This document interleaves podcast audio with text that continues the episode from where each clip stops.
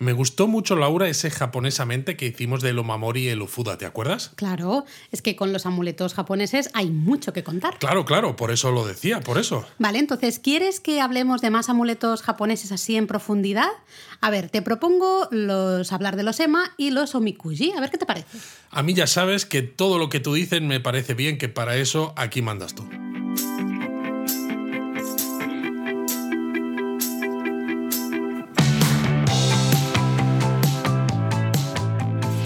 Bienvenidos a Japonesamente. Un podcast sobre cultura japonesa de Lexus producido por Japonismo. Me ha gustado eso de que mando yo. Muy bien. Ahí queda dicho en público. Ahora todo el mundo lo ha escuchado. Perfecto. Queda clarísimo. Bueno, es que tampoco hacía falta ni decirlo ni nada. Ya se sabe. Ya se sabe. Aunque sea teatrillo, ese teatrillo es real, ¿eh? Esto ya se sabe. Esto no es teatrillo.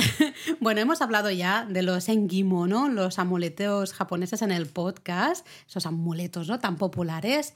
Eh, y hablamos justamente de hoy. Quería hablar de dos engimono, dos amuletos que, bueno, te puedes quedar si quieres, ¿no? Realmente también pueden funcionar un poco como recuerdo de tu viaje a Japón. Bueno, es lo bueno de muchos de los amuletos, que al final funcionan también como recuerdo, como regalo. Claro, eh, ¿por qué no? Cuando no sabes qué comprarte o qué comprar, es algo muy personal.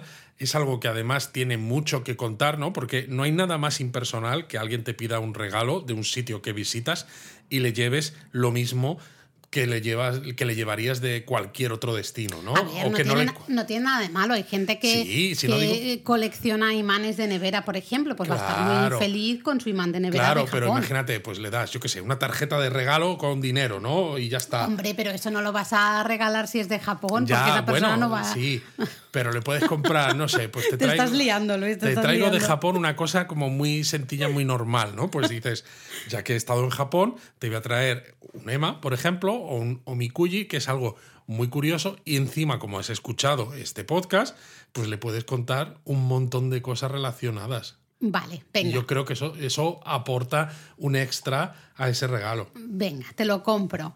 Eh, como tú has dicho, hablamos de los Emma y los Omikuji en este episodio. Uno es para pedir tus deseos a las deidades y el otro es un poco para saber tu futuro, tu fortuna, ¿no? Y son, yo creo que, bueno, está bien hablar de los dos a la vez porque comúnmente los veremos juntos, en el mismo lugar, en los templos y santuarios, ¿no? Exacto, no está hecho al azar esto de hablar No, de estos no, dos. ¿eh? está a ver todo qué- pensado. a ver qué os pensabais aquí, que somos unos profesionales. Bueno, es que realmente cuando miras, cuando vas a santuarios o templos en Japón, o si veis fotos, ¿no? Por ejemplo, de, de amuletos, veréis que en muchas ocasiones las tablillas Ema y los papelitos Omikuji, ahora hablaremos más de ellos, se cuelgan en el mismo sitio. Y además es que los hay por todas partes, son hiper Sí, populares. siempre dices papelitos o mikuyi. ¿No te gusta lo de papelitos? Sí, sí, sí. Ah. Lo que pasa es que es una de esas palabras que estoy esperando ahora que salga la palabra vermellón o salsa dulzona o Pulular, pulular. naturaleza espectacular. Bueno, hay aquí el diccionario Lao, hay, unos, cuantos, unos cuantos términos. Bueno, empezamos hablando de la SEMA. claro. Pues las EMA, eh, que nosotros hablamos normalmente de las tablillas EMA, las EMA son eso, pequeñas tablillas de madera que están decoradas por una cara en la que, justo en la otra cara, puedes escribir tus deseos. Exacto. Y en japonés se escribe E-M-A, Mm. ¿vale? A veces, claro, tendemos a ver el, el nombre y pensamos en el nombre propio, ¿no? Emma, a Y mí se me claro, va a veces la M. ¿eh? Sí, sí, a mí a veces también me Sí. pasa, por eso lo digo. O sea, es que sepáis que es una sola M, Emma. Bueno, de hecho, E es dibujo más caballo, o sea, literalmente dibujos de caballos, ¿vale? Oh, pero puedes dibujar alguna otra cosa que no sea un caballo. Normalmente eh, puedes dibujar y escribir lo que tú quieras. Ah, pues perfecto. Sí, porque yo te he visto a ti escribir cosas de conciertos de Arash y demás. Claro, y se hicieron realidad, así que, oye, hay que creer en el poder de las tablillas EMA, ¿no? ¿Y Pero dónde bueno, se, o sea, una vez que escribes el deseo, dónde la- lo pones esto? A ver, básicamente cómo funcionan las EMAs, que para conseguir que las deidades te hagan caso, ¿no? La, esa deidad del templo o el santuario, pues tienes que escribir, como hemos dicho, tu deseo, tu plegaria, lo que sea, en una de las caras de esta tablilla EMA y luego colgarla en el espacio dedicado eh, del santuario o templo, ¿no? Siempre tienen unos como como, un, como unas, unas hileras, así como unos hilos, no sé cómo decirlo, un, Sí. eh, no me sale ahora la palabra, ¿no? Y ahí justamente vamos a colgar esa sema. La tablilla se quedará colgada un tiempo ahí hasta que básicamente cuando no hay mucho más sitio hace un hueco nuevo, ¿no? El sacerdote, el monje del templo o el santuario, pues eh, agarra todas esas semas y las queman en un ritual con el deseo de que nuestros todos nuestros deseos lleguen a las deidades. Con lo cual hay que tener cuidado de que pidas un deseo que tarde un tiempo en cumplirse, porque si va a ser muy inmediato y todavía queda mucho sitio para poner, el sacerdote no lo va a quemar y no te va a dar tiempo a que te, a que te no, suerte. pero porque ya llega a las deidades. El ritual lo único que hace es, Que es oye, si no, por lo que se ha pasado algo en la comunicación, eh, tablilla ema deidad, pues el ritual este de quema mm, ayuda a que esa comunicación sea fluida y, y- y maravillosa. Pero bueno, hay una diferencia no grande con otros, otros enguimono, otros amuletos, que de los que hemos hablado ya, como el omamori, el ofuda y demás, porque las EMA son solamente un medio de comunicación. Eso es, realmente em, tú has dicho, ¿no? Hemos hablado del omamori y el ofuda. El omamori y el ofuda, recordad, el omamori esa bolsita pequeñita, normalmente como de tela, y el ofuda eh, puede, eh, podía ser de, de madera o también de papel, realmente contienen el poder de las deidades en su interior. ¿No? Eh, Nos, nos traemos el poder de esas deidades y de ahí tenemos su protección, por decirlo de una manera. En Ahora me cambio, ha sonado un poco a, a He-Man, ¿sabes? Lo cual Ya tengo el poder.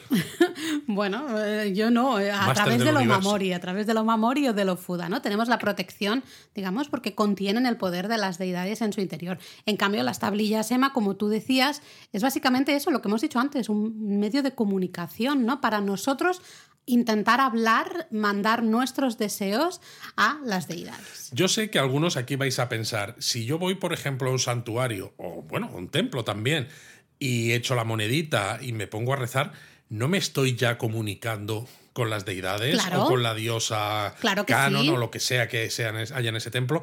Es evidente que sí. Lo que pasa que al final, cuanto más intentes esta comunicación, pues más posibilidades hay de que se haga realidad y por qué no decirlo, pues más posibilidades también de que el templo santuario pues te saque el dinerete. Ah, saque el dinerete. Eh, ya que, si te parece, mira, como vamos a hablar de dos, de dos om- omamoris, perdón, de dos enguimonos a la vez, hemos hablado un poquito del lema, hablamos un poquito del mokuji y luego profundizamos. Sí, claro, pues eh, luego profundizamos. Sí, yo creo que eso, ¿no? Vamos a eh, presentamos un poquito las tablillas EMA. Eh, los Que se nos ha liado un poco la introducción de la Sí, SEMA, pero y luego bueno. vamos eh, y ya profundizamos en cada uno de ellos, ¿no? Entonces, la SEMA pues las hemos presentado ya, los omikuji. Hola, ¿qué tal? Aquí la SEMA, aquí los japonistas. Los omikuji son pequeños papeles, normalmente doblados o enrollados, que podemos adquirir eh, en la gran mayoría de templos y santuarios. ¿no? Y como hemos dicho antes, mm, predicen de alguna manera nuestra fortuna, nuestro futuro. ¿no? Por su precio, porque son muy baratitos, son probablemente uno de los enkimono más populares. ¿no? Bueno, son una especie de lotería divina, una manera totalmente aleatoria de conocer tu futuro, básicamente. Sí, de hecho, el término mikuji significa justamente esto, ¿no? Voluntad divina impartida al azar. Madre esto es mía. lo que significa ya realmente el término, con lo cual, pues imaginaros, es que es al azar. Y bueno, y como pasa con todo lo que se compra, entre comillas, compra en templos y santuarios, La- las, las ofrendas que se hacen para conseguir. Exacto, el estos- omikuji no se compra, sino que tú das una ofrenda para conseguir este omikuji. Pero Normalmente 100 muy yenes. baratitos, muy, muy, muy baratitos. Y bueno, normalmente puedes seleccionar al azar el omikuji que más te apetezca, ¿no? Porque hay unas cajas expuestas al público. En otros lados, por ejemplo, tienes como unos recipientes eh, alargados de, con forma hexagonal, ¿no? Que los agitas, extraes una varilla de bambú que tiene un número y con ese número, pues te, te indica de qué caja, ¿no? De una, bueno, pues Sí, como una estantería que hay. Exacto, una especie de estanterías que tienen cajas con, número, con Mm. números, pues entonces abres la caja con el número que te ha salido en esa varilla y extraes un omikuji Eso es. y luego es- lo lees, claro. Es divertido. Como nos estamos liando, porque es que veo que nos estamos liando, vamos a hablar en profundidad de las tablillas EMA primero y luego de los omikuji y ya luego en todo caso volvemos aquí al inicio. Volvemos ¿Te parece? al inicio, venga. Sí, porque nos estamos un poco liando, ¿no? Yo, digo- yo, yo ya te decía que sí, pero bueno, en fin. Va, pues empezamos hablando de las tablillas EMA y decíamos al inicio, ¿no? Que significa literalmente dibujo de caballo. ¿Y por qué caballos, Laura? Bueno, porque en la tradición sintoísta se creía que los caballos eran los mensajeros de las deidades. Eh, se pensaba que realmente los kami se trasladaban siempre a caballo. Oh, Por eso la imagen de un caballo se comenzó a usar para comunicar, para trasladar nuestros deseos, nuestras peticiones a los kami. Entonces, en, en el origen, realmente estas tablillas siempre tenían ese dibujito de un caballo. Luego hecho, ya esto cambió. De hecho, en la antigüedad los japoneses solían donar caballos Mm. como ofrendas a los santuarios para solicitar el favor de las deidades, ¿no? No, no eran listos ni nada lo- los del santuario, ¿no? El tener en su tradición religiosa que los caballos eran los, los mensajeros, porque claro, que la gente donase caballos era tremendo. Y lo curioso es que durante el periodo Kamakura, la asociación del caballo como mensajero, digamos, o eh, animal que transportaba a las deidades, también fue aceptada por el budismo. O sea, era una idea Qué totalmente sintoísta y fue aceptada por el budismo. Bueno, ¿no? curioso o quizás no tanto, ¿no? Porque Bueno, al final estas dos religiones, exacto, han, han funcionado muy de, una manera muy coordinada durante prácticamente casi toda la historia del, del país. Lo curioso es que tú decías, ¿no? Que al principio empezaron siendo representaciones de caballos, pero, por ejemplo, gente como Hokusai, ¿no? Tan famoso por su Sukiyo-e, ya en el periodo Edo empezaron a crear EMA con diferentes estilos. Sí, y de ahí realmente hasta nuestros días, porque en la actualidad tenemos un montón de diseños diferentes de tablillas EMA. Varían un montón según el santuario o templo en el que estemos, ¿no? Pueden ser hasta de formas diferentes como de diseños diferentes. ¿no? Exacto. Tradicionalmente la forma es así como plana y eh, como triangular en la parte superior. Bueno. ¿Cómo, cómo lo decimos? Eso es un rectángulo, pero con la Bueno, parte eh, superior en, en forma de triángulo. es un, es un pentágono, pero que no es regular. Exacto. O sea, si tú, si imagináis una tablilla rectangular y en la parte de arriba le ponéis un tejadito, Exactamente, ¿no? un triangulito. más o menos, Mm.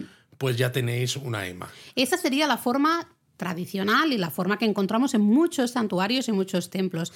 Pero también cada vez más estamos viendo emas muy diferentes, con forma de gato, de corazón, de flor de cerezo, la hemos visto, O ¿no? de, por ejemplo, de. De concha, también, de mar. O, o de cuenquitos como para saque. de cuenquitos para saque, ¿no? Al final son formas y luego los propios diseños que van a tener mucha relación con el santuario o con la deidad del santuario, ¿no? Puede ser por algo específico de la deidad, o por una festividad por la que es muy conocida ese santuario o ese templo. Entonces, los dibujos, lo mismo. Si tradicionalmente solían llevar un caballo, ¿no? La imagen de un caballo. En la actualidad vemos un montón de diseños diferentes. Normalmente, muchos de ellos son el, a lo mejor el dibujo del salón principal del templo, el santuario, a veces la imagen de la deidad, ¿no? Del santuario, Sí, del templo. a veces pero- tienen más de un diseño, aunque todos tradicionales, pues para que la gente compre más de uno. Y a veces incluso tiene cosas más modernas, porque puede haber incluso personajes de anime, Mm. eh, Hello Kitty, puede haber de series de televisión tipo Tokusatsu, ¿no? Con estas gentes con como armaduras y demás. Es Hemos decir, dicho de Rilakuma también, hay, hemos visto hay- de hay todo. diseños para todos los gustos y luego también muchos diseños que son dibujados porque las hay en- como en blanco, Mm. donde los propios eh, feligreses, por llamarlos de alguna manera, Son los que las decoran. exacto, son los que las decoran. Sí, de hecho, bueno, luego podemos hablar quizá, si te parece, de algunos lugares con emas interesantes. Venga, ¿vale? eso sería interesante Eh, pero claro, para, vi- viendo... para que los japonistas no pues tomen lápiz y papel Claro, y ahí lápiz y papel. Pero claro, viendo esto, viendo los diseños diferentes que hay, las formas, los dibujos diferentes que hay, no nos extraña que a veces muchos turistas, en vez de colgar esa ema en el santuario o en el templo para que las deidades escuchen sus deseos, sus plegarias, pues se la lleven para casa como recuerdo. Totalmente. Y tampoco es algo que os tiene que hacer sentir, sentir mal. Igual que a veces hemos recibido preguntas de, pero los japoneses se van a sentir mal si compramos eh, amuletos como recuerdo porque nosotros no somos sintoístas, no somos budistas y demás. No, no se van a sentir mal. Al contrario, es una manera de que ese santuario o ese templo eh, salga a flote o, o se sostenga económicamente Con lo cual, pues si queréis comprar Ema para toda la familia y alicatar la casa a base de Ema, pues ellos encantadísimos. No, pero quedan muy bonitas. La verdad es que tenemos un par aquí en casa y queda muy bonito colgado, ¿no? En la y no estantería. tenemos más porque al final eh, tienes que tomar una decisión Nos de controlamos. en qué te gastas el dinero, porque Omamori ya tenemos unos cuantos.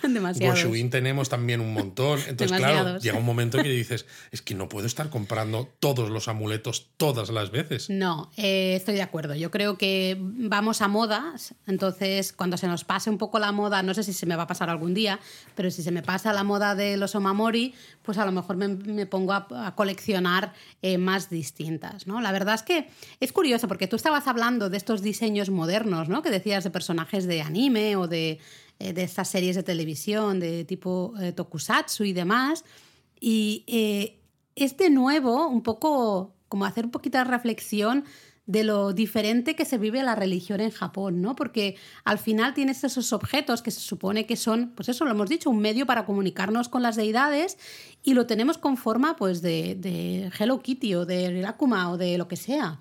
Bueno, al final eso, la religión en Japón en muchos casos también entienden que una manera fácil de continuar sobreviviendo es acercarse a, a lo que la gente realidades, ¿no? El día a exacto día. a lo que vive la gente y a lo que a la gente le interesa Hmm. y le importa no entonces intentar a veces que eso sea esté muy desconectado de ese día a día pues te hace perder esa capacidad de vender esas esas emas y de llegar a esos feligreses entonces yo creo que bueno en, en este caso es es positivo Oye Luis, ¿y cómo, cómo hacemos esto de escribir las tablillas EMA? ¿Qué, qué- cuál es el proceso? ¿Qué hay que hacer?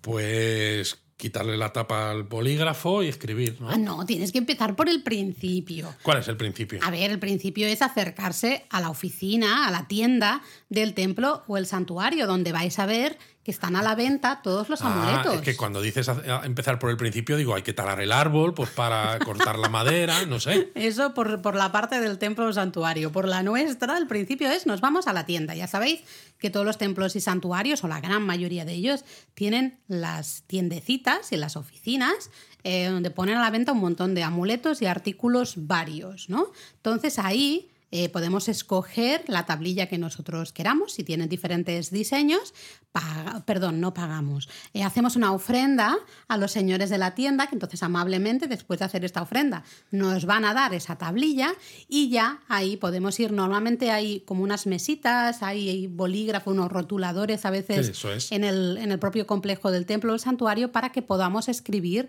en esa tablilla. ¿no? Y como hemos dicho, normalmente vamos a escribir en la parte en la que no hay dibujo, ¿no? Totalmente. Y eh, no hay que preocuparse porque los kami eh, o los, bueno, pues las deidades budistas son políglotas, entonces aunque tú no sepas japonés, no pasa nada porque entienden todos los idiomas. Todo, todo. Así que lo puedes escribir en el idioma que quieras y luego eh, justo lo tienes que colgar en el lugar indicado. Esto es fácilmente reconocible porque es que lo vais a ver. Sí, porque están todas ahí. Están todas ahí, pues vais vosotros y colgáis eh, la vuestra. Y ahí ya, pues, bueno, a esperar a que esas deidades escuchen vuestros deseos. Y Podéis todo, pedir lo que queráis. No ¿no? os preo- es lo que iba a decir, no os preocupéis por. Porque a veces mucha gente, también quizás porque Japón se ve muy distinto, Sí. entonces se preocupa por cosas que, que no son objeto de preocupación, ¿no? Ya hemos quitado un poco la preocupación de, oh, es que se van a sentir mal si compramos esto y nos lo llevamos, pero también es,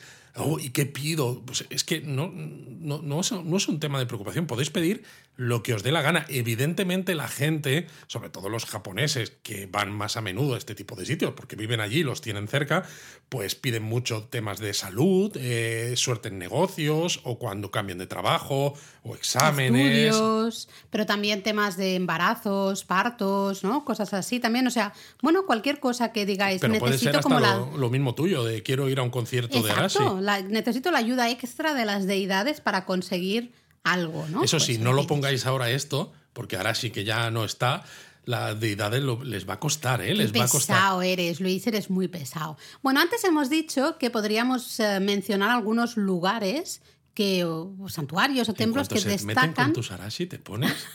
Va, que estamos aquí hablando de cosas serias.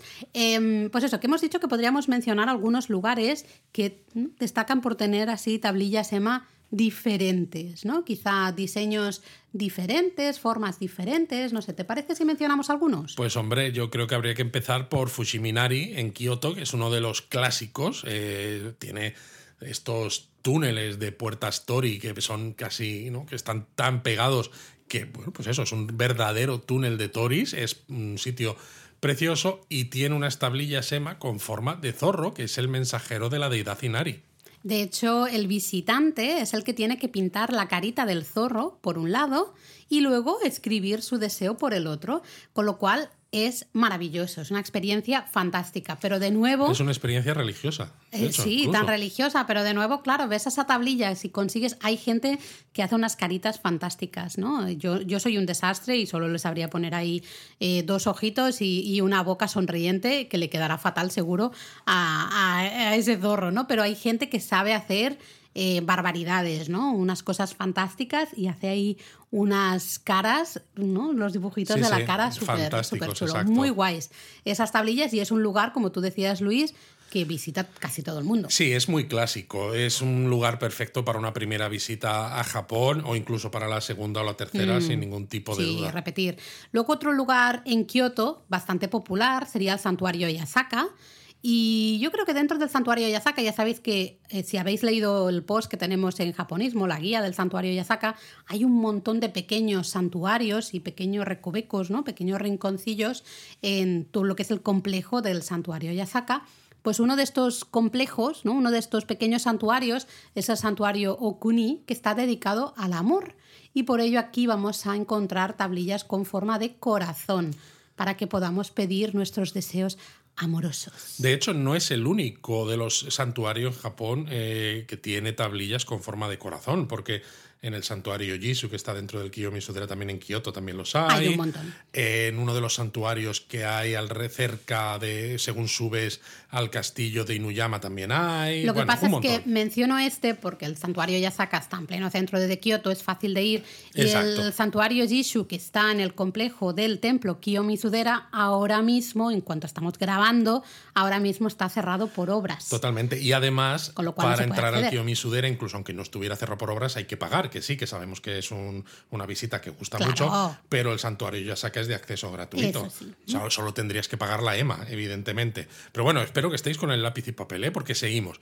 Porque nos vamos de Kioto hasta la capital, hasta Tokio. Y allí, en la zona de Kanda, cerca de Akihabara, tenemos el santuario Kanda Myojin, que es un santuario que aparece en el anime Love Life. Y claro, por eso se ha convertido en el santuario de la cultura otaku. Y aquí se pueden ver un montón de EMA que están decorados con dibujos del anime realizados por los propios visitantes y son una maravilla. Son una pasada. La gente tiene una... un arte. Es increíble. Tú puedes ir paseando por ahí y vas viendo los dibujitos eh, que ha hecho la gente en las tablillas EMA y de verdad que alucino. Ojalá yo saber dibujar de esa manera, ¿no? Totalmente. Pero bueno, también en Tokio eh, tenemos el santuario Hie, uno de los grandes santuarios de Tokio y en cambio muy poco visitado por los turistas realmente. Y aquí, bueno, si en el, lo que, en el complejo del santuario vamos a ver un montón de estatuas e imágenes de monos, porque son los mensajeros de la deidad eh, del santuario. Luego hay un pequeño santuario Inari eh, con, en el que vamos a ver tanto, por un lado, tablillas con forma de mono, de, ¿no? porque hemos dicho son los mensajeros de la deidad del santuario, pero luego como ese, ese pequeño santuario es un santuario Inari, también vamos a ver un montón de tablillas con forma de puerta Tori. Exacto, y son súper chulas y además muy diferentes. Si seguimos en Tokio, nos vamos hasta Koenji, que es uno de los barrios más alternativos hacia el oeste, y ahí tenemos el santuario Kisho. Y os vais a sorprender porque la sema de este santuario tiene forma de gueta. Las guetas son el calzado tradicional japonés, este que es pues una tabla como con dos tablas por debajo que hacen, bueno, que lo elevan un poquito por encima del suelo. cuesta a veces describir. A veces cuesta escribir, pero sí, la sandalia tradicional japonesa, vamos. Pero ahí de madera, ¿no? El santuario está dedicado al clima. Entonces veremos en, en esas geta eh, los deseos ¿no? de mucha gente que pide pues buen tiempo. Eh, veremos que hay mucha gente que mm, dibuja un pequeño teruterubosu también, ¿no? En su deseo, pues yo qué sé, hay una, por ejemplo, ¿eh? una excursión escolar, nos vamos de viaje y queremos que haga buen tiempo, pues nos vamos al santuario Kisho y ahí pedimos a las deidades que haga sol, que haga buen tiempo, ¿no? Cosas así. Exacto. Siguiendo en Tokio, pues por ejemplo, podemos irnos hasta el santuario Tamagawa Sengen, que está en las márgenes del río Tama. Y en este santuario está consagrada una deidad dedicada a la felicidad familiar, los partos seguros y fáciles. Y por eso las SEMA de aquí están relacionadas, eso mismo, con el embarazo y con el parto. Eh, ¿Cómo se llama la deidad, Luis? Eh, Venga, ánimo. Konohana Sakuya Hime. Muy bien. O sea, la princesa Konohana Sakuya. Konohaya Sakuya Jime, sí, señor. Bueno, te he intentado pillar, pero no te he podido pillar, ¿eh? Ya sabía yo, me tienes mala leche. Otras tablillas Eso me pasa chulas. por meterme con Arashi. Exacto. Otras tablillas chulas son las del santuario Dazai Futenmangu, ya en la, a las afueras de la ciudad de Fukuoka. ¿Vale? en la zona de Dazaifu. Eh, aquí hay tablillas de muchísimas formas diferentes. Eh, tenemos las tradicionales, ¿no? esas que decíamos como el rectángulo con, con el, te el, techado este, el triangulito por encima, pero también vais a ver varias Emma con forma de calabaza japonesa. Claro, ¿y cómo se escribe aquí el deseo, Laura? En una calabaza. Pues es muy fácil, porque tienes que escribir tus deseos en una hojita, en una hoja de papel que viene ya, ¿no? Con, junto con la calabaza, la vas a enrollar, esa hojita de papel, y la vas a meter dentro de esa calabaza japonesa eh, antes de colgar justamente todo en el santuario. Oh, qué interesante. Es chulo, es muy guay. Sí, sí. Luego, por ejemplo, si nos vamos hasta Shikoku, en la isla de Shodoshima, que es muy conocida por sus aceites de oliva y otras cosas, tenemos en Angel Road uno de los enclaves más románticos que hay. Es una lengua de arena que se puede cruzar un par de veces al día nada más y tienen un pequeño santuario donde tienen ema con forma de corazón o con forma de concha que se supone que te ayudan a mantener a tu amado cerca. Claro, porque primero, forma de corazón, decíamos, ese Angel Road es uno de los sitios más románticos que hay en Shodoshima.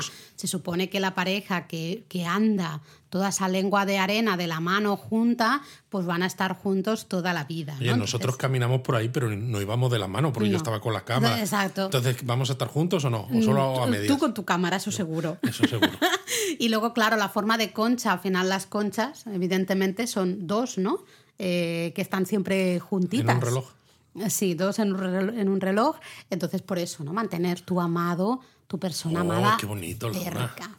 ¿Te parece si dejamos las tablillas, Emma, y nos vamos al, a los omikuji? Sí. A los a ver, ¿qué papelitos. me vas a de los te papelitos gusta? omikuji? Bueno, hemos dicho, los omikuji, recordad, son unos papeles, normalmente doblados o enrollados, eh, que además los encontraréis en, yo creo, casi todos los templos y santuarios japoneses, que nos van a predecir la fortuna, el futuro. ¿no? Y recordad que decíamos que la traducción del término mikuji realmente significa voluntad divina impartida al azar. Es decir, que es totalmente aleatorio. Pero una pregunta, ¿Cuánto dura la predicción? ¿Sabes? No, no, yo creo que de eso no hay información. Tú, a la, cuando tú vas, tú, tú eh, consigues un omikuji y entonces ahí tienes la predicción. Claro, y ¿vale? es al azar, porque las deidades han tenido a bien darte esa suerte. Pero me claro, suena como muy bayorano, ¿no? De, de, los profetas y tal, de Star Trek. Madre mía, y tú luego dices de mí, Laura, y los Eh, crossovers. yo creo que en cuanto adquieres un nuevo Mikuji, se restartea. Se resetea la, la suerte. Se resetea, eso es. Y ya está, no pasa nada. Pues, pues si yo fuera una deidad, yo digo, les voy a dar mala suerte a todos estos para que sigan comprando mi cuyi, ¿sabes? Bueno, el, como recordad, hemos dicho, eh, la manera de adquirir estos omikuji puede variar un poquito de templo de santuario a templo santuario. Eh, como decías tú, ¿no? A veces tenemos ese mmm, recipiente ¿no? alargado y así hexagonal con las varitas con un número, entonces vas a un Claro. cajoncito y, y agarras un papelito de ese, de ese número. A veces pones la mano directamente en una caja y, y mezclas y pum, Y sacas un papelito, exacto. ¿no? Al final mm, da igual. La idea es que siempre nos vamos a encontrar ese papelito o enrollado o doblado y, Y para lo los tienes japoneses que abrir para leer cuál es tu suerte, porque no lo sabes. Y esto es como muy así waku waku, ¿no? De, de qué emoción, qué emoción. Pues estoy aquí abriendo a ver qué van Eso a del predecir. waku waku, qué emoción, que no lo has explicado. Lo contamos en un Japón a fondo, Eso diría está yo. contado, lo de Diría que como sí. la palabra japonesa en los Japón a fondo. Pues Si no está contado, lo mencionáis por favor en comentarios o en Discord y lo contamos en el próximo Japón a fondo. Vale. Lo dejamos ahí. ¿eh? Pero es eso, es muy emocionante, ¿no? Ver qué predicciones hay. Y claro, tú abres ese papel y ¿qué te encuentras, Luis? Pues te encuentras la predicción, la predicción general, que tienes unas letras, unos kanji en grande, la parte superior o central del papel, y luego tienes algunas predicciones de aspectos específicos relacionados con tu vida. Entonces, la predicción, por ejemplo, el mejor de los casos vais a tener dos kanjis que se leerán Daikichi, que significará que vais a tener excelente buena suerte. Esto es lo más de lo más. Sí, porque el primer kanji sería el de grande, Eso. ¿no? Y el otro el de buena suerte, entonces es como la gran buena suerte. Exacto. Luego tendrías el Chukichi, que es buena suerte moderada o media. Media, Luego el Shokichi, que Pequeña. es eh, buena suerte pero poquita. Luego tienes el Kichi. suerte. Luego tienes el Hankichi. Eh, Han viene de mitad, de medio, con lo cual no tiene suerte, no es, no es toda la suerte, solo tiene la mitad media de esa suerte. Luego tienes Suekichi.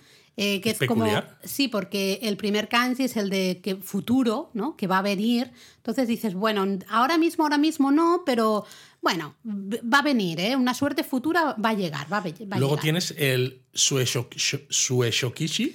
Claro que ahí tenemos el de futuro el de pequeño y el de suerte con lo cual pequeña suerte futura Que en esto es curioso, porque tienes la suerte futura y la pequeña suerte futura, pero no tienes la excelente suerte futura. no la- eso ya sería media suerte Y estos, dentro de lo que cabe, son los positivos. Luego eh, seguiríamos con Kyo. mala suerte Continuaríamos con Shokyo, que sería el kanji de pequeño y este de kyo de mala suerte con lo cual pequeña mala suerte que es peor que mala suerte.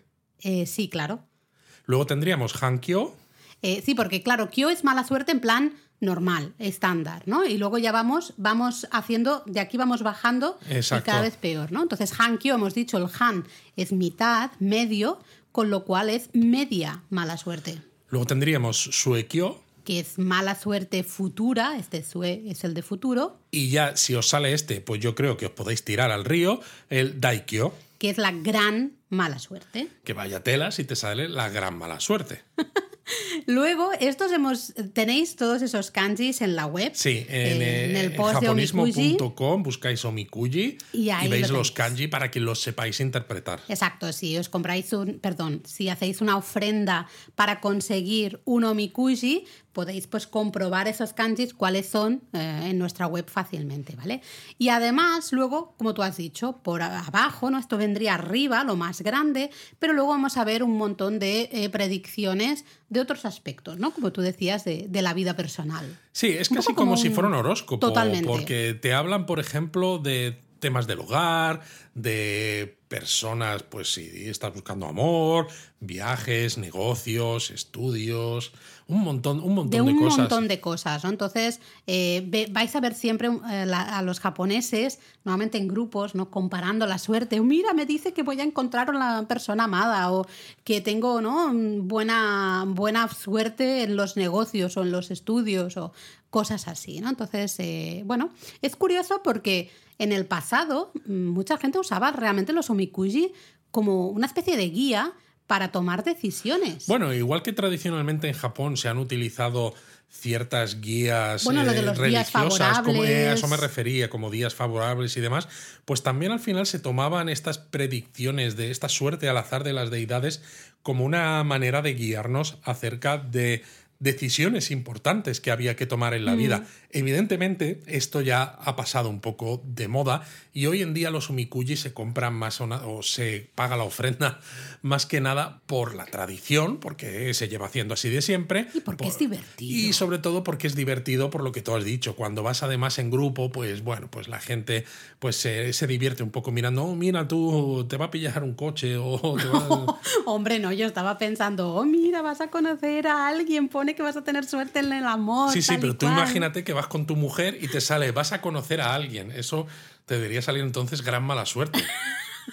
Porque que te salga eso y que lo mire tu mujer. Lo estás complicando mucho, Luis. Eh, creo que ya hemos mencionado, ¿no? En alguna ocasión la pasión que los japoneses tienen por todo el tema del uranai, ¿no? Estas prácticas un poco de leer la mano. Creo que lo eh, mencionábamos en el episodio del podcast en el que hablábamos la segunda parte de las curiosidades. Ah, puede ser, exacto, sí, me suena que, que es ahí, ¿no? Entonces, bueno, al final los omikuji forman parte un poquito de esto también, ¿no? De esta pasión que sienten por eh, saber del futuro, ¿no? Tener predicciones de, de su futuro. Pero ¿qué, qué, qué hacemos con el omikuji, Laura? Porque vale, sabemos que con la EMA tú escribes tu deseo, lo cuelgas en un espacio que está claramente habilitado para ello y ese mensaje, ese deseo llega a las deidades.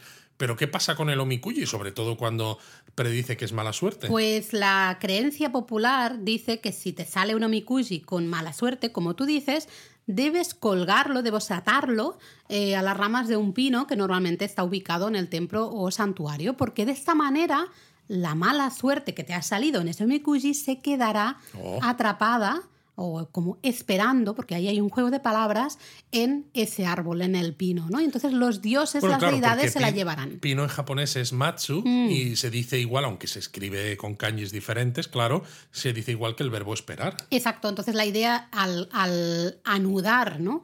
ese omikuji en el pino, lo que estamos haciendo es, estamos eh, esperando que las deidades ¿no? se lleven esa mala suerte. Y claro, los omikuji tradicionales, que son papeles que van doblados varias veces, se atan relativamente fácilmente porque al final lacito. Mm. quedan alargados, entonces simplemente haces un lacito con el omikuji cerrado, ¿vale? No, no abierto, No, evidentemente. claro. No, no. Pero bueno, yo de todas maneras he visto mucho más que pinos últimamente, Sí, ¿eh? sí, sí. La, la tradición es el pino, ¿no? Por hacer este juego de palabras de matsu pino y matsu esperar, ¿no?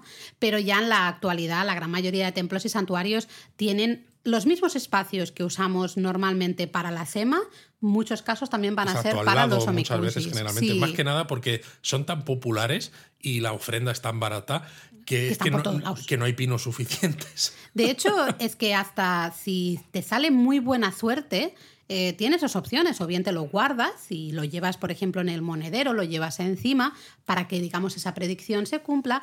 O también cada vez está más de moda dejar de nuevo atado ese omikuji en el templo o el santuario como para eh, agradecer a las deidades y que tenga un mayor efecto esa buena suerte que te ha salido. ¿no? Qué interesante. Con lo cual, claro, lo que tú decías, 100 yenes, mm, relativamente baratito, muchísima gente, es una tradición, eh, vamos, que, que to- yo creo que todo todos los japoneses cuando entran a un templo o santuario Se compran se el compran omikuji. el omikuji para ver qué dicen, ¿no? La, la fortuna. Entonces hay mucho, vamos a atar, va a haber muchos, por eso eh, ya no solo pinos, sino que tenemos esos espacios ya Qué específicos. interesante. Y bueno, hablando de. para hacer un poco una semejanza a lo que hemos hecho con la SEMA, que hablábamos de que a veces eh, la SEMA ya no tenían solamente dibujos de caballo, los omikuji también hay varios tipos. No solamente son estos papeles plegados que tú despliegas y entonces ves cuál es tu suerte o cuál es tu mala suerte, Mm. ¿no? Sino que hay de más tipos. Sí, el resultado final siempre es el mismo, de conocer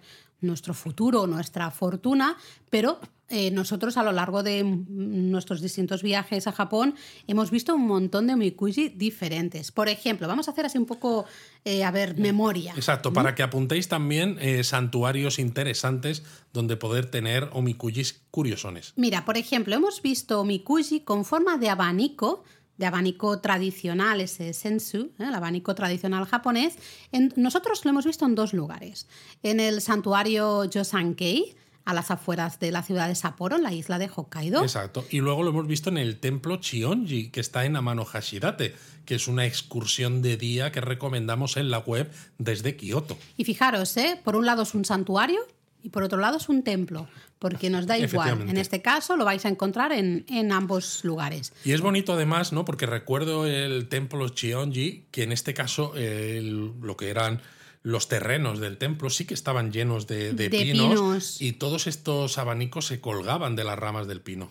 Súper bonito. Luego, un omikuji muy interesante eh, que recuerdo, que a mí me gustó muchísimo, eh, fue en el santuario de Kibune, al norte, ¿no? en las Mm. montañas al norte de Kioto. Y es que este santuario, eh, perdón, este omikuji, cuando tú lo adquieres, cuando haces la ofrenda para conseguirlo, está en blanco. Está no en hay blanco nada. y dices, aquí me han timado, vale que ha sido barato, pero me han timado. No tengo suerte, ni Pero buena es que ni mala. curiosamente justo al lado hay una especie de... Una pileta una grande pileta de de, agua. agua. Y es que son, eh, los tienes que colocar abiertos ahí y en contacto con el agua se revela esos kanjis de, en el que te revela la fortuna. fortuna. Exacto, entonces ya eh, agarras ese, ese- el papel, del, ¿no? lo sacas del agua y ya puedes leer tu fortuna. Mm, Efectivamente. Pero si no, está Nos en blanco. muy, muy curioso. Súper chulo, la verdad, muy, muy chulo.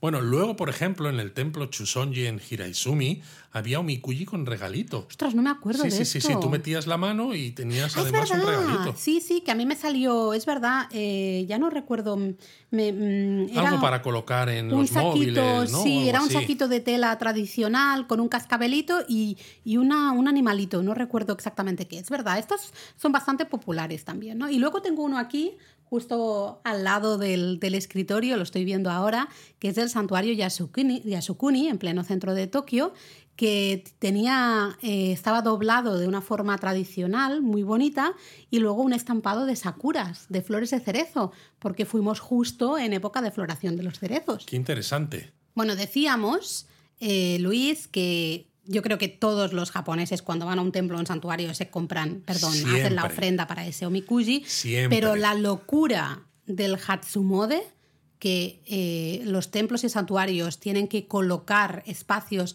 adicionales, espacios extra para que los feligreses, los visitantes, anuden estos omikujis, eso es impresionante. Exacto. Para los que no os acordáis, porque a veces el problema de hacer podcast hablando específicamente de Japón es que hay mucho vocabulario específico, ¿no? Intentamos que, que sea fácil y que todo el mundo lo entienda todo, pero es que hay veces que no hay manera. El Hatsumode es la primera visita al santuario o templo que se hace en Año Nuevo, en los primeros días del año. Porque el día 2 de enero, por ejemplo, también, si es la sí, primera vez. el 1 y el 3 entre el es lo tradicional. Luego depende de cómo caiga año nuevo, pues puede ser hasta el primer fin de semana. ¿no? Exacto. El caso es que en, en estos días de, de Año Nuevo, los santuarios y los templos se llenan de gente a un nivel nunca visto. Y claro, si la gente normalmente, los japoneses, ya compran los omikuji o los consiguen con la ofrenda porque son muy baratitos y es una tradición fabulosa y demás, imaginaos cuando acuden por decenas o incluso cientos de miles. Millones y todo. En estos santuarios y templos, los más famosos reciben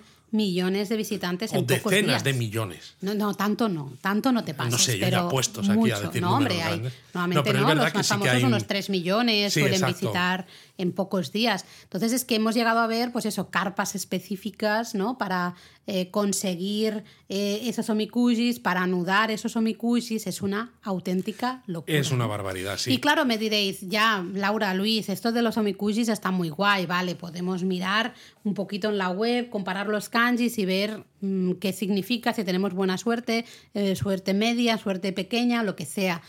Pero están en japonés, ¿no? Están en japonés y es que encima, eh, tradicionalmente, no están ni siquiera escritos en japonés estándar, porque se basan en los 100 poemas chinos escritos por el monje budista Tendai.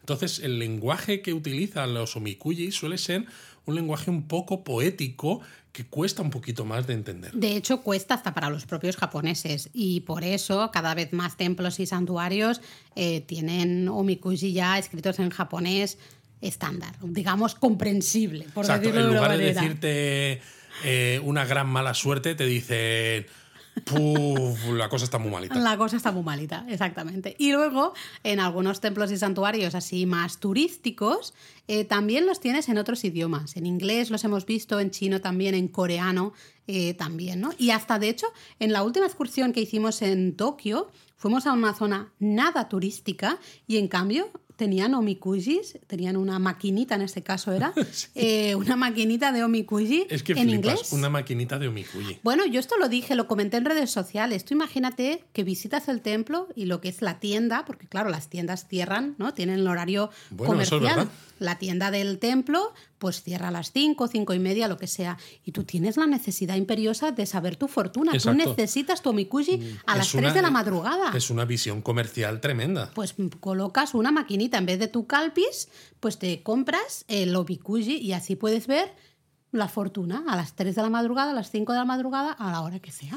Pues a mí me parece una ideaza que no me extrañaría que lo empecemos a ver en más lugares, sobre todo teniendo en cuenta que el turismo está volviendo a Japón en bueno, pues en números más o menos importantes, sobre todo ahora que ya se puede volver a ir otra vez. Exactamente igual que se iba antes de la locura de la pandemia. Eh, me ha gustado cómo has metido ahí un japonismo mini, a pesar de que esto es japonesamente. Sí, Luis. sí, sí, bueno, pero tenía sentido con el tema de los Está omikuji y, y con el tema de los ema y cualquier otro engimono al final, cualquier otro amuleto con los que los templos y santuarios consiguen financiación pues para bueno, pues para pagar esos o, los sueldos a los sacerdotes o monjes, para pagar reparaciones, para pagar, bueno, cualquier cosa que haga que ese templo y ese santuario sigan en pie y sigan adelante. Te tomo el relevo y voy a decir que si estuviéramos en Japón, yo ahora mismo escribiría en una tablilla EMA, segurísimo, eh, pediría que por favor toda la gente de Málaga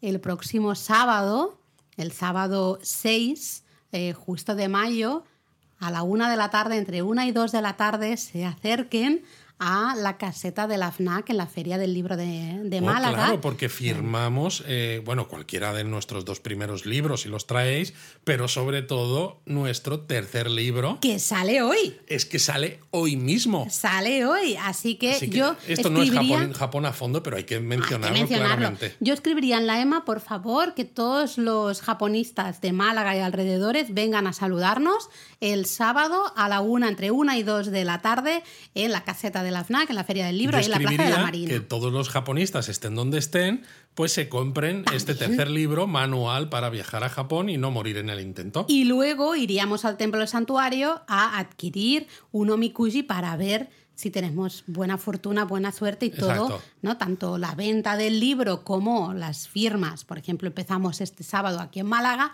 pues que vayan bien. Yo creo que nos tiene que salir exitosas. Yo buenas. creo que sí, yo creo que sí. Tenemos muchas ganas.